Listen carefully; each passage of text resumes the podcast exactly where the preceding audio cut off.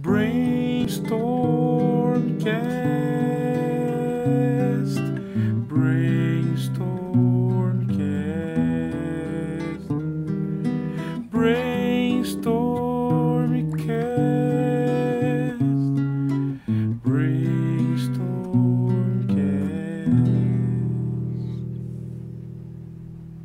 Salve, salve, monstrinhos e monstrinhas! Estamos aqui para mais um episódio do Brainstormcast, o podcast do Brainstorm RPG. Hoje tem comigo aqui Arthur Gomes, o Rutra, grande autor aí do jogo de financiamento coletivo que está chegando para gente, o Relique.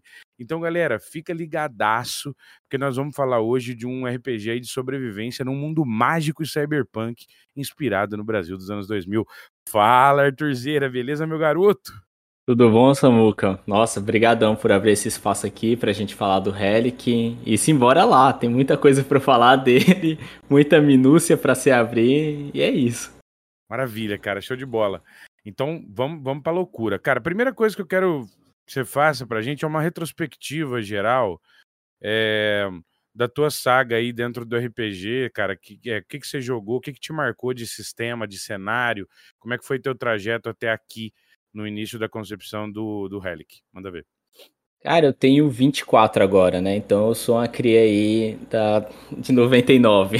Nasci entre a década de 90 e os anos 2000. Então quando eu fui jogar RPG, já era ali em torno de 2012, 13, e eu comecei pela 3.5. Famosíssima, né? Famoso. Acho que é o, o pontapé de muita gente aí no, no hobby. E aí joguei por muitos anos, muitos anos, assim, com aquela dificuldade de entender o inglês. Não tinha computador na época para poder é, achar PDF traduzido. Então é a loucura pegar aquele único livro do jogador e, e jogar do jeito que dava para jogar com os amigos, né? E aí joguei até 2015 dessa forma. Aí dei uma pausa no hobby. E aí em 2018 eu me encontrei mestrando muito Call of Cthulhu. É, joguei demais, demais, demais. Nossa, deve ter jogado assim uns dois anos só de Call of Cthulhu. Caralho. e mais nada. E aí, com o passar do tempo, eu comecei a entrar nos grupos de RPG, comecei a ver o que, que a galera falava sobre o sistema, sobre as dificuldades. E eu sempre fui um cara muito ligado em game design por gostar de jogos eletrônicos, né? Fiz faculdade de é, game design alguns períodos na FIAP em 2019 e 20. E aí, em meados de 2020, eu comecei assim, a entrar pra valer no mundo do RPG. Comecei a consumir muito Tales from the Loop, é, Things from the Flood, né, que é a continuação direta dele. City of Mist é um jogo que eu joguei demais, demais, demais. Que me influenciou muito. Só referência pesada, hein? Não, eu fui assim, eu fui jogar muito jogo narrativista, assim, é, focado em contar histórias, né? Sempre foi um, um lugar que eu me senti muito confortável para mestrar. E aí eu mestrei também muito Tormenta 20, comecei Pathfinder ano passado, aí me apaixonei por Pathfinder. E nesse nessa loucura assim de jogos mais crunch, mais narrativistas, eu conheci o movimento do OSR pelo café lá em 2021. E aí eu comecei a consumir muito assim, pô, cara, que foda as ideias, os princípios de jogo, Quick Primer. E aí eu fui me apaixonando, né? E, e aí tem um jogo que bebe muito do OSR, que é Mouse Hitter, que eu me apaixonei assim por Mouse Hitter de uma forma Jogaço. Jo- Nossa, eu jogava direto, direto, direto, direto. Todo final de semana eu inventava uma desculpa pra jogar Mouse Hitter. E DCC também, né? Que eu comecei a jogar DCC por causa do, do café. E aí, esse monte de influência de jogo narrativista, com jogo baseado mais no desafio, né? Com os princípios do SR, meio que eu fui juntando assim, pensando, cara, eu quero, eu quero criar algo que, que junte esses dois mundos que eu gosto muito. E aí surgiu o Relic em 2021, mais ou menos. Caraca, cara, que saga maluca. Que coisa legal, cara. Puta que foda. Que é, pô, só referência pesadona e, pô, o Café com Dungeon, Balbi aí, cara, foi uma figura realmente importantíssima pra, pra dar um chão pra gente, né? Em Nossa, termos de demais. design, de game design, tudo, de, de pensamento, reflexão do jogo. Então, também compartilho contigo aí essa, essa admiração. Beleza, cara, show de bola, é nós, tamo junto e agora pinga fogo, beleza?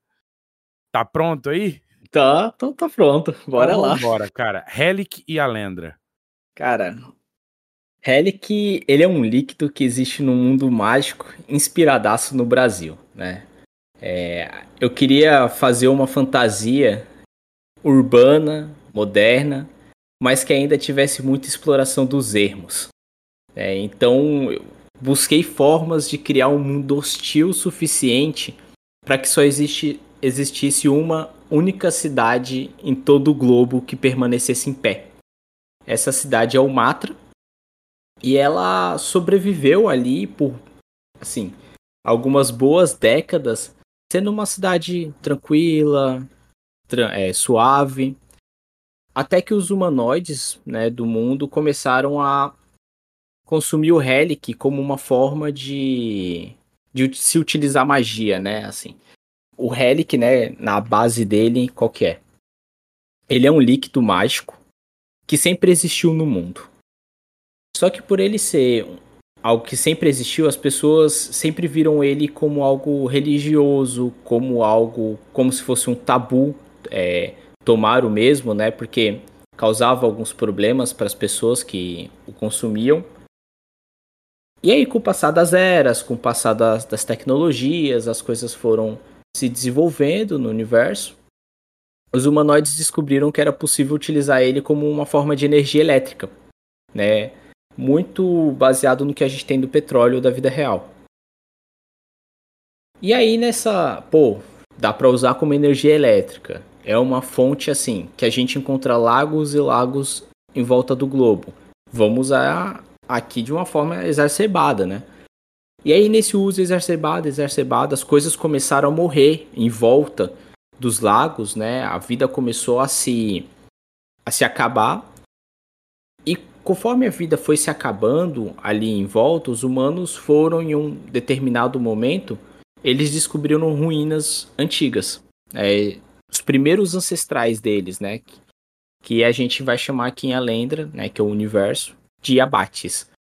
Os abates, eles são uma referência a um livro muito bom da Trio Editora, que é o bestiário do folclore brasileiro, né? Que os abates são criaturas inspiradas nos negros d'água, né? Que são seres que viviam ali pelos rios, pelos lagos, né? E a Lendra, que é o universo, esses seres eles viviam nos pés desses lagos de Helic. Só que conforme o mundo foi evoluindo, né, os lagos meio que tomaram essas ruínas. E aí quando você consome muito do Relic, você meio que descobre as ruínas ali e a galera começou a, a explorar. E nessa exploração eles descobriram que era possível utilizar magia se tu consumisse o Relic de forma apropriada. E aí que o mundo meio que cai no pau, sabe? Todo mundo começa a usar magia de forma exacerbada, eles começam a manipular as coisas e sai do controle, né? Chega um ponto que eles começam a criar magias que lembram muito bombas atômicas. E grande parte do mundo é destru destruído nisso. E aí a galera vai vivendo, vai evoluindo, e essa premissa cyberpunk vai crescendo de pouquinho em pouquinho, né? É, se você tem toda essa destruição no mundo, você tem todo esse é, essa extração de um líquido poderoso, você tem uma ganância e um capitalismo que ele gera é, que ele flui muito rápido. Hum. E aí o Cyberpunk vai nascendo também dessa evolução gradativa até que chega a merda final, né? Depois do pessoal já ter utilizado o Relic de várias formas possíveis e de ter destruído muito do mundo, as pessoas começam a ficar doentes. Né? Quem utilizou muito Relic começa a desenvolver uma doença chamada a doença dourada. Né? Eles começam a ganhar a cor do líquido e eles começam a emitir uma luz que lembra muito um neon. Só que quando eles, assim, a doença ela não traz nenhum malefício fora esse. Fora essa essa aparência grotesca. Só que quando a pessoa morre, ela se transforma, todo aquele relic condensado dentro dela, toda aquela energia, a essência mágica do mundo, meio que viram um, um ser de matéria pura que começa a consumir tudo, né? Tanto coisas orgânicas ou não orgânicas. E esse fenômeno aconteceu em volta de todo o globo. Então, todas as cidades do mundo assim caíram. E aí, quando acontece esse evento, né, que a gente chama de o abismo, o grande abismo na lore, os as pessoas de todo de todo mundo começam a peregrinar e procurar um local que não se usava o Relic para poder utilizar magia, só como forma de energia. Até que eles encontram uma cidade chamada Azilha, né? E essa cidade ela fica ali no Grande Berço, que é uma região gigantesca que lembra muito da nossa floresta amazônica e um pouco aqui também do Cerrado nordestino. E quando eles chegaram nessa região, eles começaram a se instalar, então veio pessoas de todos os países e, e meio que virou uma super metrópole, né? E aí a magia foi banida e séculos foram se passando. É, séculos não, desculpa, décadas. Décadas foram se passando até que a gente chega no momento atual, que a gente vai ter um mundo completamente destruído no exterior.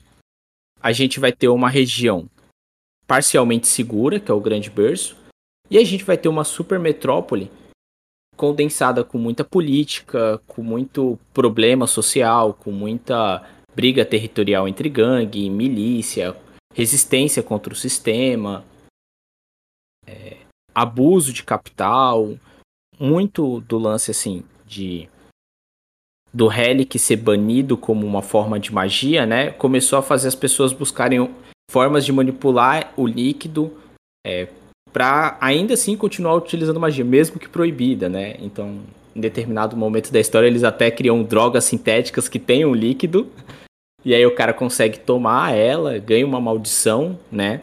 Mas ele consegue utilizar a magia por um preço alto.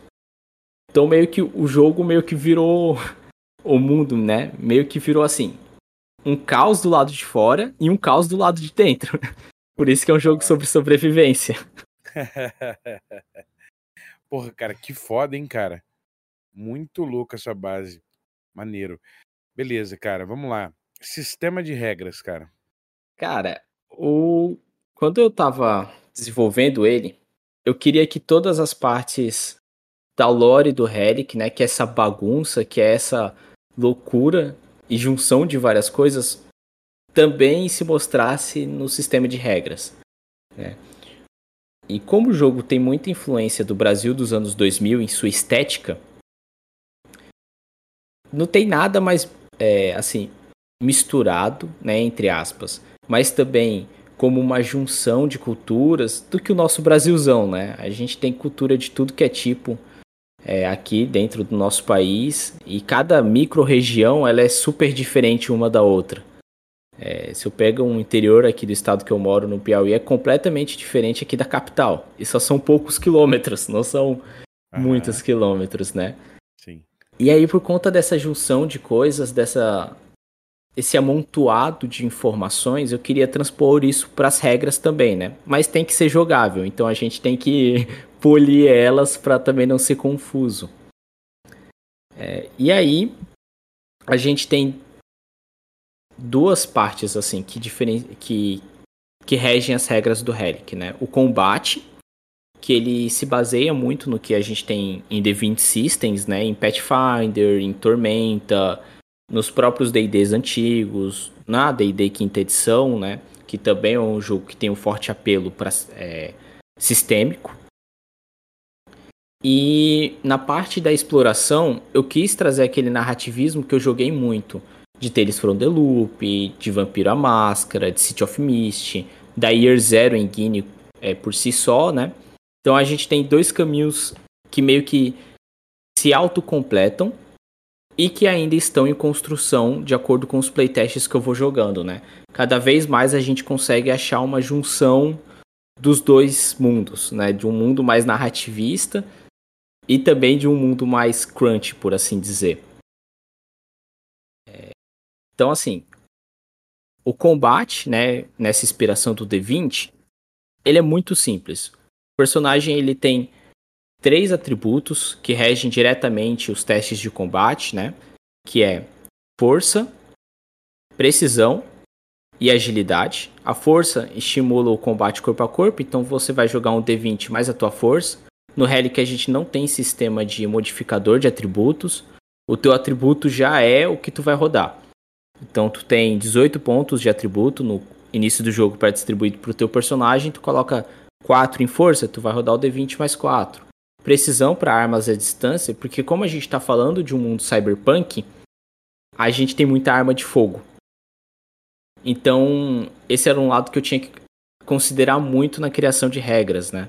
Principalmente porque é uma dinâmica diferente. Você tá explorando os ermos e tu ter uma arma de fogo e tá explorando os ermos e tu ter é, o que a gente geralmente tem em jogos de fantasia medieval, né? Que a gente vai ter uma espada, um arco, uma besta. A dinâmica muda muito, principalmente quando a gente se trata de perigo em relação a barulho, porque uma arma de fogo causa muito barulho.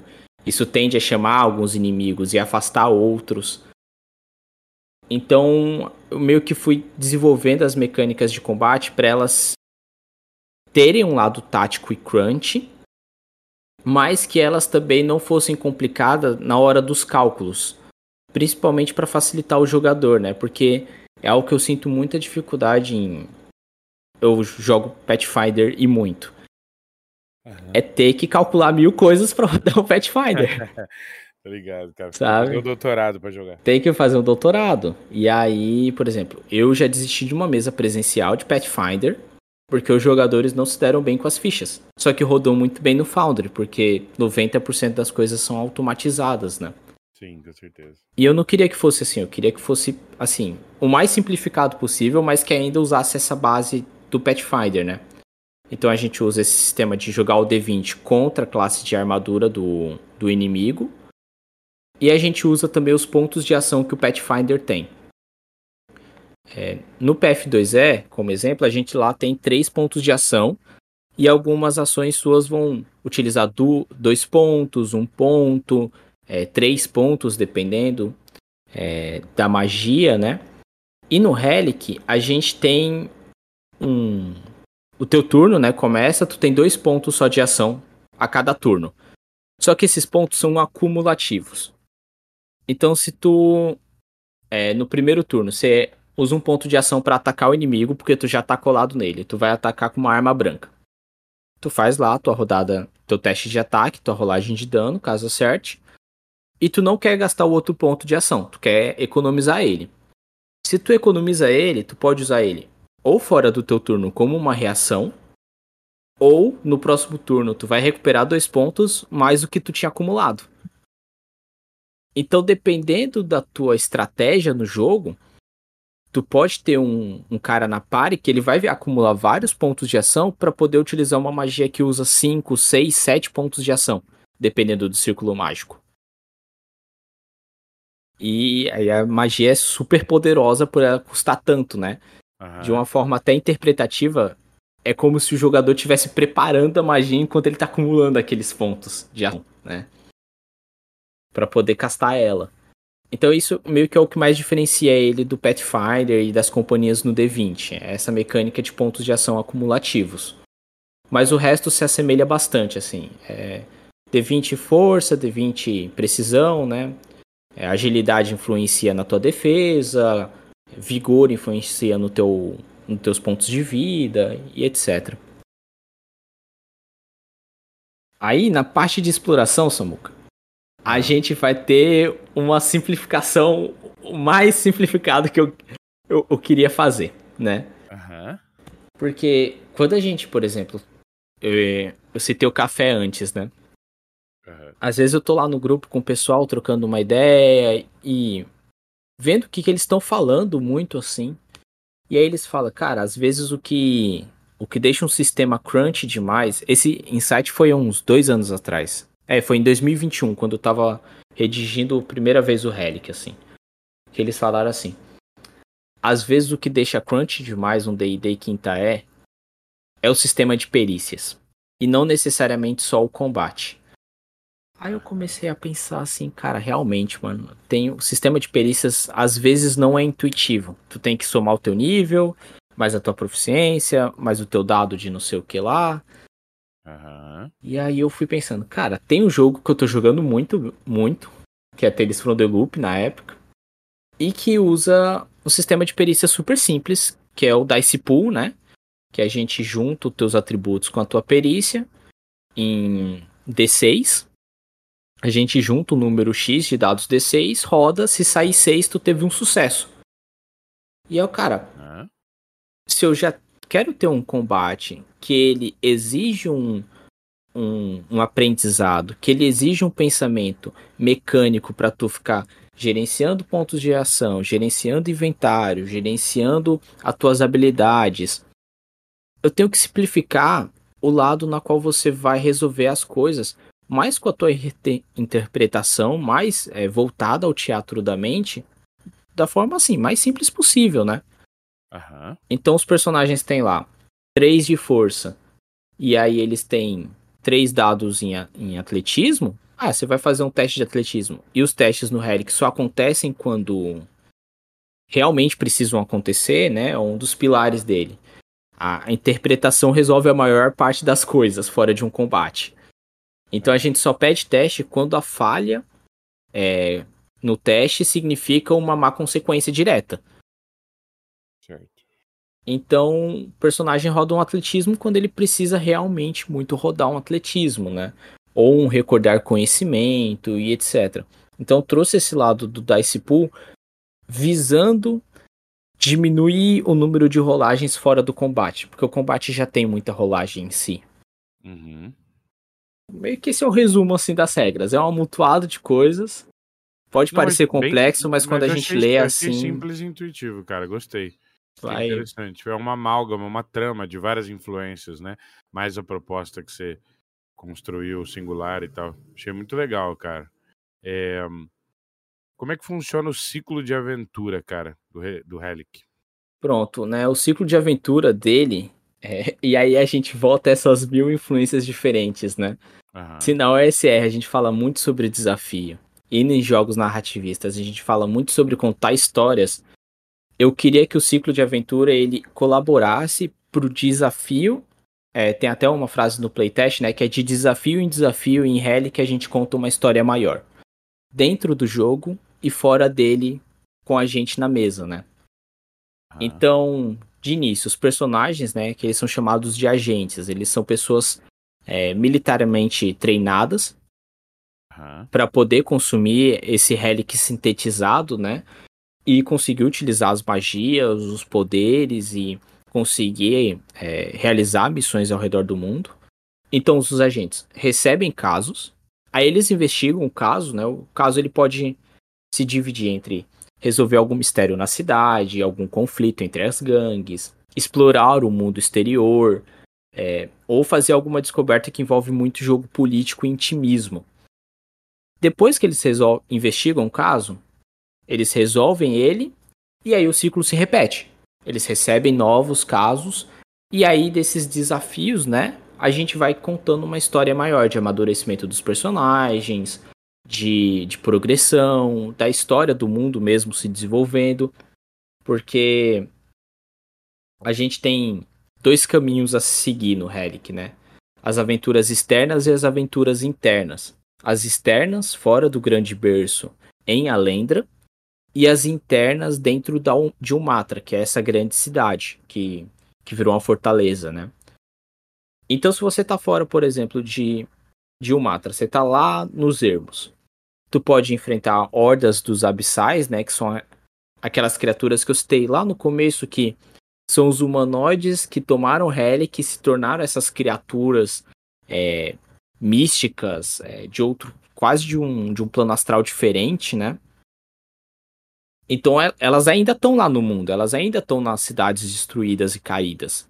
Então tu pode ter que enfrentar hordas de abissais, porque como a gente está falando de um mundo moderno, superpopulação é o que não falta, né?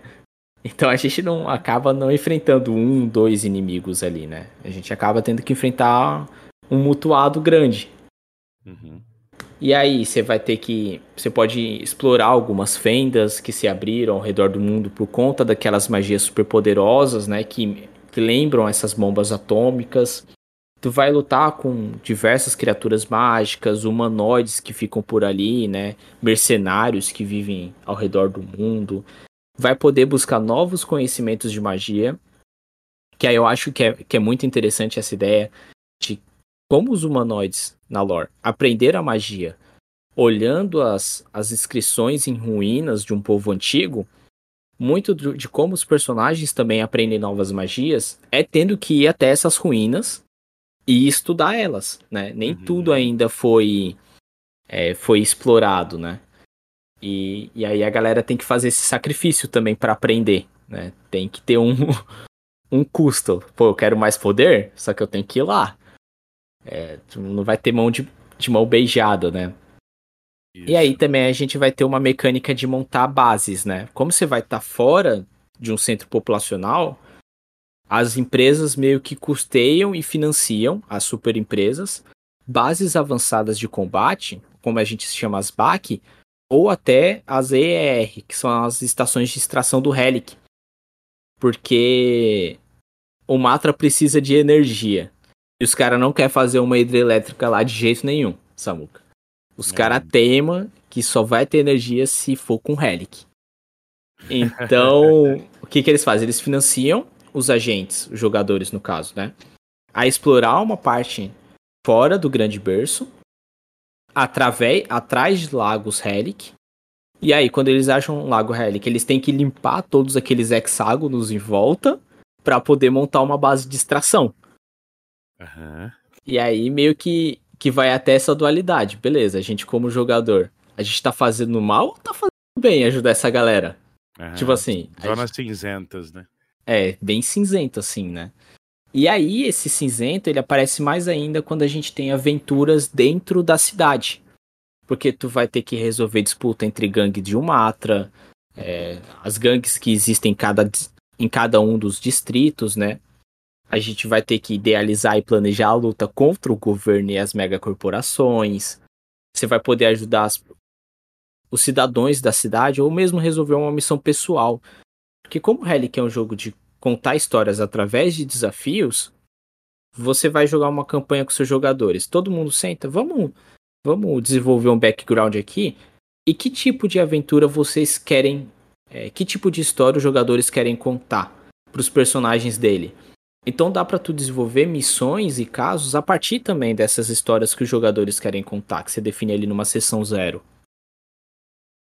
E aí, pô, as possibilidades são imensas, né? A gente tá falando de uma met super metrópole. Então, o que não falta é trabalho sigiloso e legal para se fazer.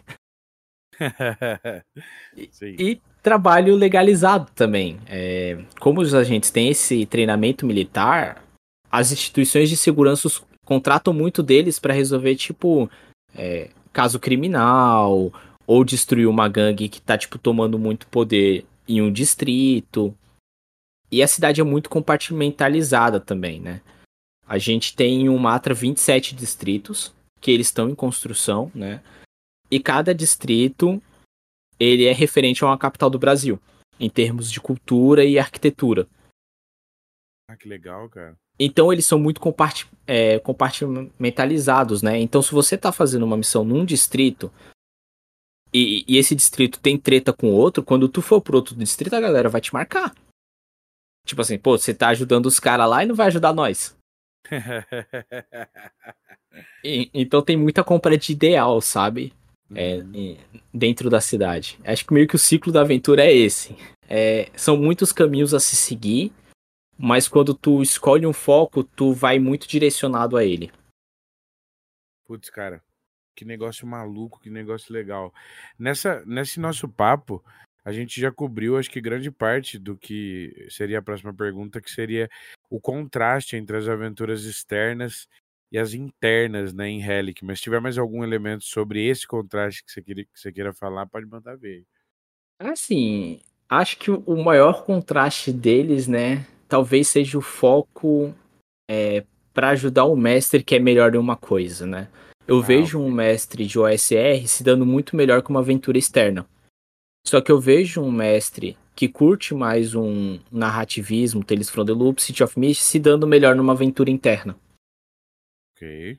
Acho que, que quando eu pensei assim, nos tipos de aventuras que eu queria poder contar com o jogo e disponibilizar para as pessoas criarem suas próprias histórias, eu pensei também assim, pô, tem gente que tem mais facilidade para uma coisa do que para outra. Isso. Uhum. E, e às vezes a pessoa não quer abraçar é, uma aventura interna em um Matra. Pô, e tá tudo bem, você pode viver o mundo todo fora de um Matra. E tem gente que não se daria muito bem com, com a exploração de ermos, mas se dá muito bem contando essas intrigas políticas, né? Quem joga, por exemplo, o Vampiro Quinta é, que pelo menos meus amigos mais próximos que jogam muito Call of Cthulhu, o Vampiro Quinta é, pô, você coloca eles numa cidade com políticos, os cara vai fundo. Uhum. Agora, se eu jogo eles nos ermos, eles têm um pouco mais de dificuldade. A gente tem que trabalhar um pouco mais devagar. É, até mesmo pelas referências que cada um tem, né? Pode crer, cara. Pode crer. É muito interessante porque então o, o jogo vai oferecer aí, de certa maneira, uma estrutura, né? É, tanto para um, uma exploração de ermos aí, e também para um city crawl, né? Com intrigas políticas, com zonas cinzentas, com facções, com escolhas, né? Morais e esse tipo de coisa. Então é legal porque abrange essas várias estruturas e te possibilita dentro do sistema utilizar delas, né? Para poder é, criar esse contraste e tal. E até para quem gosta das duas, né? Para poder gerar mesmo essa, essa sensação de contrastes e de diferentes tipos de, de, de, aventura dentro do mesmo jogo. Então isso é muito legal. É, cara, você falou bastante a, aquela hora sobre atributo e perícia, né? É, mas né, dentro desse eixo que você coloca no Catarse sobre ancestralidade, arquétipo social, caminhos, né, magias, inventário, como é que funciona o jogo, cara? Pronto, os agentes, né, é, como são chamados personagens dos jogadores, eles possuem muita modularidade em alguns aspectos, e em outros eles são um pouco mais travados e contidos, né? O Relic em escala de poder, ele é muito humano. Fora as magias que elas têm um alto custo para serem utilizadas, todo o resto ele é muito humanizado. Humanizado que eu digo assim, é, até como um próprio pilar do SR, né? Um, uma tocha faz toda a diferença, sabe? E. Aham, sim. E aí eu não queria dar uma escala de poder para os personagens muito grandes. Então por isso, quando eu tava pensando na construção deles, eu queria que eles tivessem um valor de é, atributos que fossem muito direcionados. É, pô, força é para combate corpo a corpo, beleza, morreu. Agilidade é para calcular a defesa do personagem, pronto. Precisão é para calcular ataque à distância, espiritualidade para calcular os testes de magia, vigor para calcular é, o HP do personagem, né, os pontos de vida, inteligência e carisma. Eles já são dois atributos que eles estão mais ali para é, ajudar o cálculo de perícias do que necessariamente para combate, etc. Porque no Relic a gente não tem um sistema de, de save. Né? Por exemplo, save de reflexo, save de vontade e fortitude. Então, como a gente não tem isso, tem dois atributos que eles não têm muito, muito apelo, né? No caso, o de vontade ele teria aqui, caso existisse. E aí os atributos, assim, eles são bem direcionados, né? As ancestralidades, é, são as raças do jogo, né? Então a gente vai ter os humanos, os terraus. Os terraus, eles são uma mistura entre o que a gente conhece na fantasia, entre os anões e os Tiflin. Eles são diabretes, assim, por se dizer. Uhum. Eles vivem debaixo da terra, eles têm ali no máximo seus um metro de altura. É, cores que lembram muito a terra mesmo, né? Aquele marrom terra, aquele terra, aquela terra mais avermelhada, barro também, sabe? Uhum. Então eles são é, um povo que cresceu muito abaixo da terra, né? Então, a... inclusive por isso, dentro de Umatra, a gente tem alguns distritos que estão muito mais abaixo do que o dos outros, criando até uma dissociação é, econômica e cultural entre eles. Que legal, cara. Aí a gente vai ter os androides, porque a gente tá falando de um mundo cyberpunk, então tem que ter android. Eu coloquei na cabeça que tinha que ter Android e a galera podia ser robô. Boa, mandou bem. Aí a gente tem os androides, né? Que são criados por uma empresa. E aí eles são sancientes, né? Eles têm é, é, consciência porque a forma de alimentação deles é o líquido mágico, que é o, que é o Relic. Ah. Então meio que isso modificou as estruturas assim tecnológicas do corpo dos androides e eles começaram a ter pensamento. Pode crer. e por último a gente vai ter os folk, que eu ainda não defini o nome dessa ancestralidade, né? Eu deixei folk em inglês porque durante a escrita do livro eu uso muito a palavra folklore para falar sobre criaturas místicas que guiam os personagens na, nos ermos, né? É... Uhum. E aí eu precisava de um nome para se referenciar a uma ancestralidade que lembra muito os Abati, que eu comentei anteriormente, que são os negros d'água, no nosso folclore. Então eles são uma raça, uma ancestralidade que tem guerras, que eles vivem muito mais nos lagos e nos rios do que puramente na Terra. Só que por conta da, da destruição do mundo, né, eles estão sendo forçados a viver dentro de uma sociedade é, de, de, de maia, de, de concreto. Então, assim, eles estão putos. E, e, eles são o grupo, talvez, assim, étnico que mais briga contra o governo dentro da de Umatra. Tanto por uma questão, pô, a gente teve que sair das nossas casas para ir para outro lugar por causa da ganância da galera. A gente chega nesse outro lugar e a ganância da galera ainda coloca a gente é, numa posição que não é interessante, né? Numa uhum. posição periférica, numa posição que é, muitas vezes rola um preconceito entre os que estão por ali. Então eles são o povo que mais luta contra o governo, né? Contra toda aquela loucura que o mundo cyberpunk é. Total.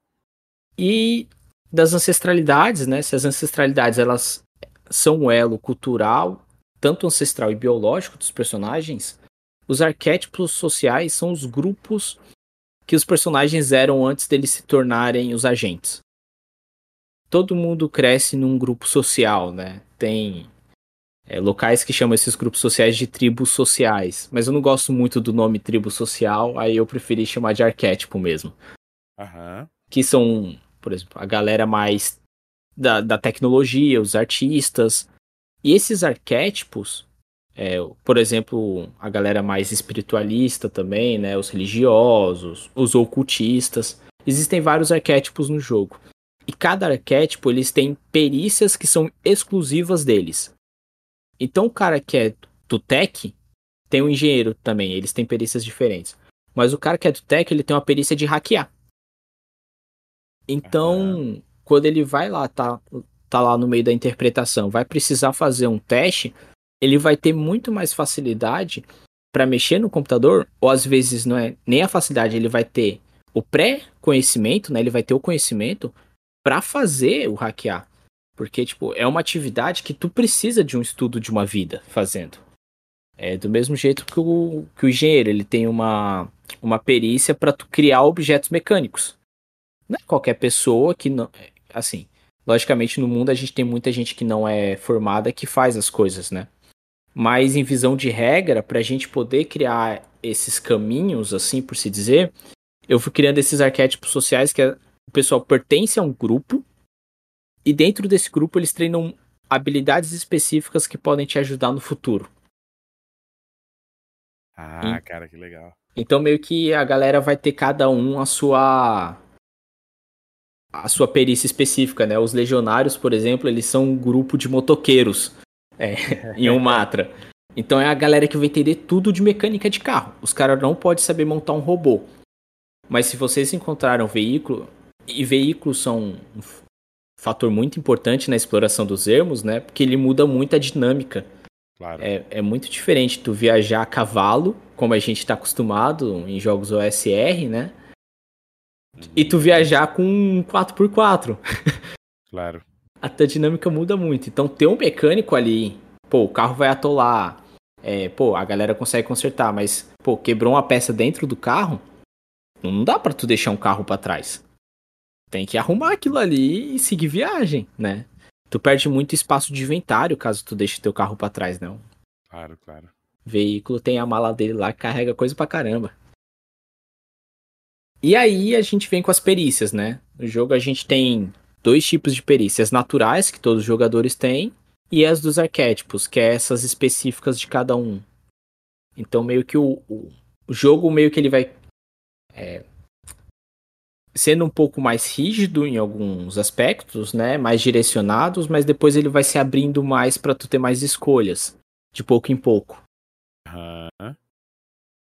E aí a gente vem talvez no maior diferencial em relação a classes que o Relic tem, que é os caminhos. No jogo, a gente não tem a classe de guerreiro, atirador, é, mago, bruxo, que a gente ah. conhece, né? A gente tem o caminho do corpo e o caminho da mente. Então okay. tu tem lá 40 habilidades do caminho da mente. Cara, a cada nível que tu passa, tu ganha um ponto de caminho. Então tu pode escolher ou uma habilidade do caminho da mente ou uma habilidade do caminho do corpo. Então tu vai criando um, personagem muito modular para o que, que tu quer fazer.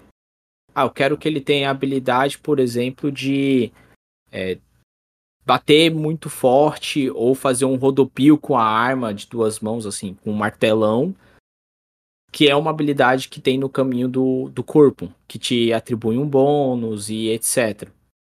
Uhum. Mas também eu quero que meu personagem tenha uma habilidade lá do caminho da mente que me ajude a, a recordar sobre uma criatura específica. Uhum. Então, meio que o cara pode ir criando esses. É, é, é, muito modular nesse sentido, né? O cara vai criar um personagem muito diferente um do outro. Sim, singularidades, né? É, sim, só que cria um é um problema que eu ainda estou tentando resolver durante os playtests, que é a leitura excessiva. Né? Que querendo ou não, quando você tem muitas escolhas para fazer e tu tá criando um personagem, tu fica puta que pariu, fudeu. Nossa senhora, para onde que eu vou? É. Que que eu, eu não sei o que é bom, o que, que é ruim, né? Uhum, então a gente está testando talvez criar algumas especializações iniciais que te forneça uma facilidade melhor para tu criar o teu personagem, né? Para tu já ir mais direto assim. Kits, né? É, pronto, são os kits. E por último, Legal. por último não, não, né? Penúltimo, a gente vai ter as magias. É, a magia em Relic, ela é algo muito destrutivo, só que ela tem um alto valor para ser usada. É, para você utilizar elas, você precisa tomar cargas Relic, que é esse Relic sintetizado, seja em uma pílula, seja num frasco onde você injeta no teu corpo. E quando tu injeta ele, tu tem que fazer um teste de magia, que é um D20 mais espiritualidade, e tu tem que alcançar a classe de dificuldade imposta pela magia e não pelo alvo que tu vai atingir. Então tem a magia mais comum, sei lá, do mundo da fantasia, bola de fogo, por exemplo. O CD dela lá é 16 para tu utilizar. Então tu tem que rodar o D20 mais espiritualidade e conseguir um 16. Se você consegue um 16, tu casta magia e tu vai acertar ela onde tu quiser. Só que tu, se tu não conseguir, tu vai ter pago o preço de ter tomado o Relic e tu ainda não vai conseguir utilizar a magia, né? Então, meio que assim, é, é uma escolha que o cara tem que estar tá muito assim, puta que pariu, fudeu tudo, vou ter que tomar aqui. Porque qual que é esse preço a se pagar? Sempre que você toma o Relic, você ganha uma maldição temporária né? Deixa eu até pegar aqui a lista de maldições, por exemplo. Uhum. É, então você tá lá, toma o Relic no meio do combate. E enquanto tu tá canalizando aquilo, a maldição temporária meio que já tá entrando no teu corpo. E aí tu vai rodar um D20. No momento a gente tem 20 é, maldições até agora, né? E tem uma lá chamada Maldição da Verdade. Você só consegue dizer a verdade, não consegue mentir em nenhuma hipótese, mesmo quando isso coloca sua vida em risco. Então, quando tu termina de castar a magia, tu vai ficar com aquela maldição por um tempo. Isso vai afetar muito a tua, a tua jogatina. É a maldição do mentiroso, do Jim Carrey. Pô, e tem, tem uma marca do mentiroso. Quando você mente, algum efeito óbvio denuncia o fato. Um trovão soa ao longe, um pássaro morto cai ao seu lado, você gagueja, seu nariz cresce. então, meio que assim, as, as coisas estão ali para dificultar é mais a tua parte interpretativa do que necessariamente o combate, sabe? Então isso é, isso é bem legal. Pô, tem maldição assim que quebra o cara. É ausência de sentidos, que o cara perde o olfato. É... Tem uma que eu já tive muito problema do. Problema não, problema assim, pros jogadores no playtest para eles resolverem. Que é uma maldição chamada Amante da Lua. Que os personagens não conseguem descansar em período noturno. É tu tá lá no ermo e tu tem que descansar de dia, cara. Nossa! que legal. Tu quebra, assim, um, um pouco da, do gerenciamento da galera, né? Claro, claro. E aí a gente tem essa, esse fator aí no, na são magia. Desafios, são desafios que reencaminham, né? Tanto a ficção quanto a construção da, da estratégia, da tática dentro da, da estrutura de exploração do jogo, né? É bem sim, legal. Sim, sim. Isso é muito legal. E aí, por último, a gente vai ter o inventário. E o inventário, ele é muito baseado em mouse hitter. Para quem não conhece mouse hitter, pessoal, joguem. Só joguem. É muito bom. é, ele é muito inspirado em mouse hitter. Então, o personagem ele vai ter espaços de inventário. E cada item ocupa X número de espaços, né? Uma, uma adaga ou uma faca de combate, ela ocupa um espaço. Só que uma espada grande ela já ocupa dois. Uma pistola ocupa um espaço, um rifle já ocupa dois. Então o personagem tem um número limitado, né? Ele pode carregar. É, ele tem dois espaços nas mãos, quatro espaços em relação ao corpo. Então, uma armadura leve ela ocupa um espaço só. Uma armadura média ocupa dois espaços e uma armadura pesada ela ocupa quatro. É, então meio que tu já não pode colocar um acessório. E um acessório assim, existem vários tipos de acessórios disponíveis no jogo, né? Como a gente está falando de um mundo tecnológico, aqueles rádios, por exemplo, que tu coloca aqui na garganta para poder se comunicar sem fazer barulho, é um acessório que tu tem que equipar no teu personagem. Só que se tu estiver utilizando uma armadura muito pesada, tu não tem espaço para colocar ela. Uhum. E aí tu meio que tem que fazer esse gerenciamento, né? E aí na mochila do personagem ele tem seis espaços. Então uma carga relic, por exemplo, para tu utilizar magia ocupa um espaço. Então tu meio que tem que estar tá, tá, tá ligado nesse gerenciamento também, né? E aí por isso que o, os veículos também na exploração eles são muito importantes, né? Porque tem veículo que ele vai te dar uma infinidade assim muito maior de espaços para tu carregar que tu vai colocar, por exemplo, a ração do teu personagem, a tua comida de viagem, né? Porque tu quer carregar mais armamento, tu quer carregar um rádio na tua bolsa, tu quer carregar um uma lanterna e assim por diante. Uhum. Então o gerenciamento de, de inventário é bem interessante no jogo assim. Nossa, cara, legal. Simplifica, é bem interessante e bem intuitivo, né? A pessoa sim, sim. entende rapidinho ali é, como é que constrói essa estrutura. Bem legal, cara. Maneiro demais. É...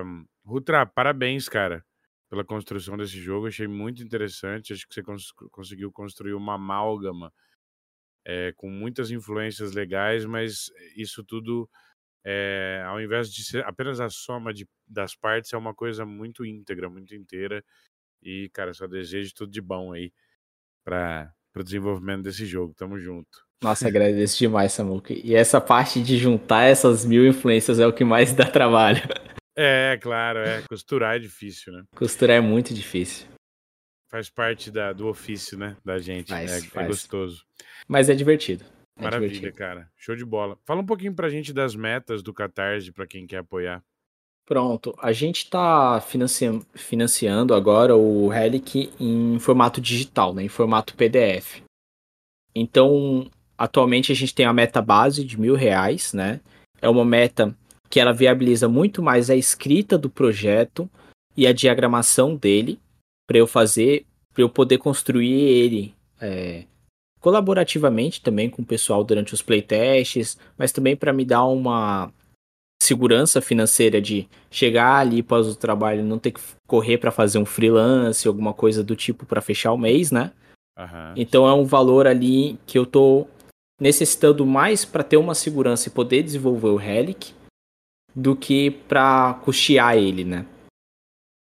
Então a gente está com uma meta base de mil reais Depois a gente vai ter algumas metas que significam mais conteúdo para o Relic, até ter ilustrações, aventuras, um livro extra só sobre o Matra, porque essa cidade, essa mega metrópole, ela vale um livro só para ela de, de cenário, e eu planejo fazer isso no futuro. E de apoios, a gente tem o apoio solidário, que ele começa com 10 reais, tu ganha o livro de regras em PDF, e o livro é, em PDF sem seu apoio solidário, ele é 25 reais só. Super baratinho, super em conta. Não tô conseguindo apoiar de 25? Dá um apoio de 10 contos, você já leva o livro e já ajuda um projeto independente no Brasil a crescer e fazer ele virar assim uma realidade, né? Porque tudo no projeto eu meio que tô fazendo sozinho. Tô fazendo a diagramação, a ilustração, é, é o a escrita. de um homem só, né? Nossa senhora, que trabalho, que trabalho. Mas é. Tem que, tem que. A gente quer fazer o negócio crescer, né? Funcionar, tem que dar o um jeito. É, é, é, isso mesmo, cara. E, que, e, e no de 25 o cara ainda ganha acesso a, ao futuro Discord e outras coisas, né? Sim, sim. Até no apoio solidário ele já ganha acesso ah, ao tá. futuro Discord, tudo, tudo. O projeto, é essa moca. É, assim, se eu falo muito do Relic que tem esse, esse BO do supercapitalismo, do do é, dessa desigualdade, né, que os personagens lutam contra, eu como criador já eu quero assim disponibilizar o Eric para o máximo de pessoas possíveis jogar. Né? É, tanto que quando ele realmente tiver sido lançado, daqui pro, provavelmente uns seis meses em forma digital, assim, diagramado, bonitinho, conciso, revisado, eu planejo muito fazer um, um quick start dele ou uma versão simplificada que seja gratuita mesmo. Porque eu mesmo, durante minha vida como jogador de RPG, pô, não dá para às vezes tu comprar um RPG de 180 reais, né? E eu já joguei com muita gente que não tinha grana para comprar um RPG de 20. Sim, claro. Então eu acho assim que a iniciativa de você poder disponibilizar algo gratuitamente, e eu te admiro muito, Samuca, nisso, em relação ao Ark. Muito, muito, muito. Porque é só a galera chegar lá no grupo e se bora jogar. Uhum. E, e, sabe, foi. Isso é. Isso é muito gratificante para o nosso hobby, que infelizmente, né, às vezes se torna um pouco elitista.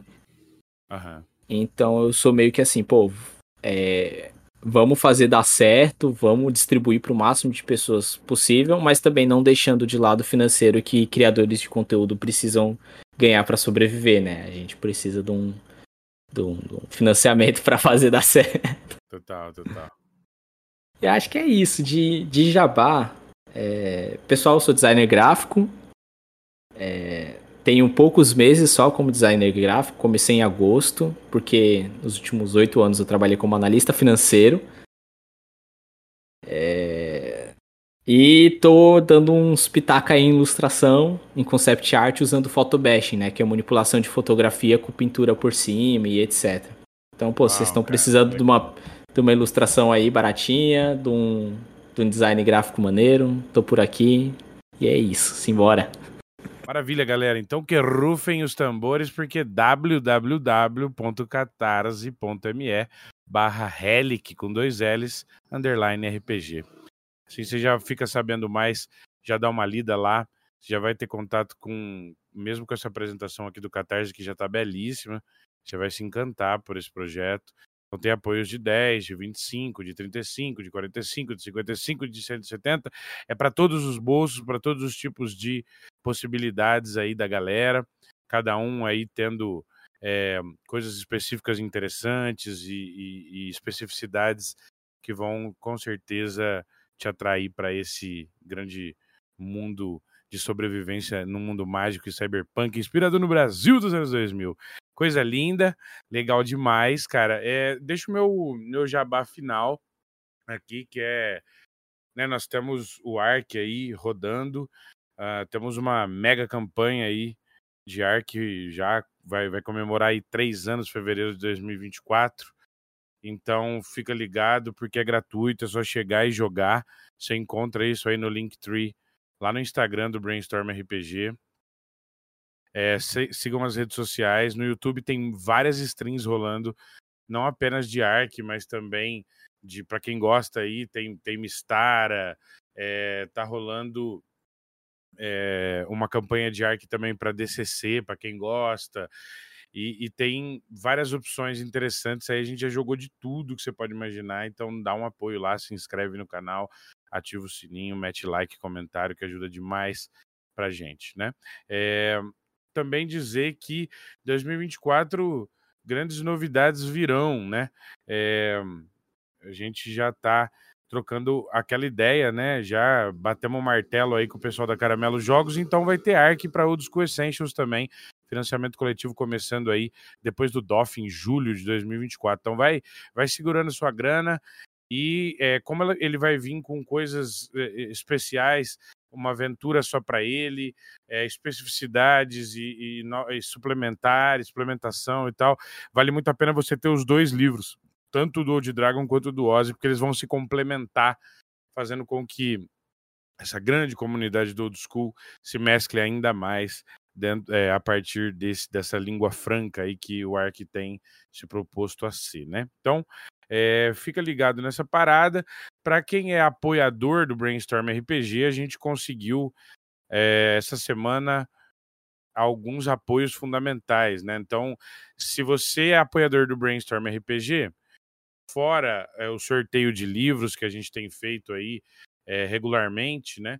É, pitaco na, na, quer dizer, na, na, na, seletiva de entrevistas do próprio Brainstormcast. É, você tem também aí cupom com algumas editoras, né? Se você é apoiador do Brainstorm RPG, lá no Apoia-se, né? www.apoia.se barra brainstormcast, você ganha cupom para ter desconto na compra do ARC lá na loja da Buró.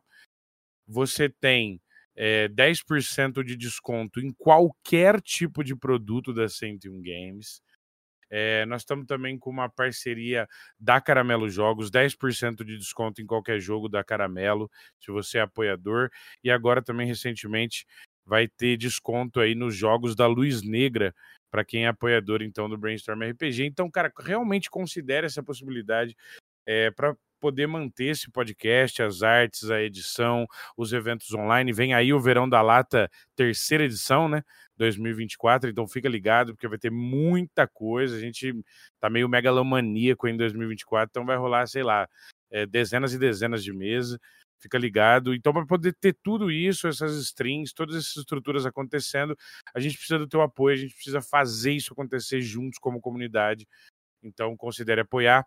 É, não se esqueça mais uma vez que rufem os tambores www.catarse.me barra relic underline RPG.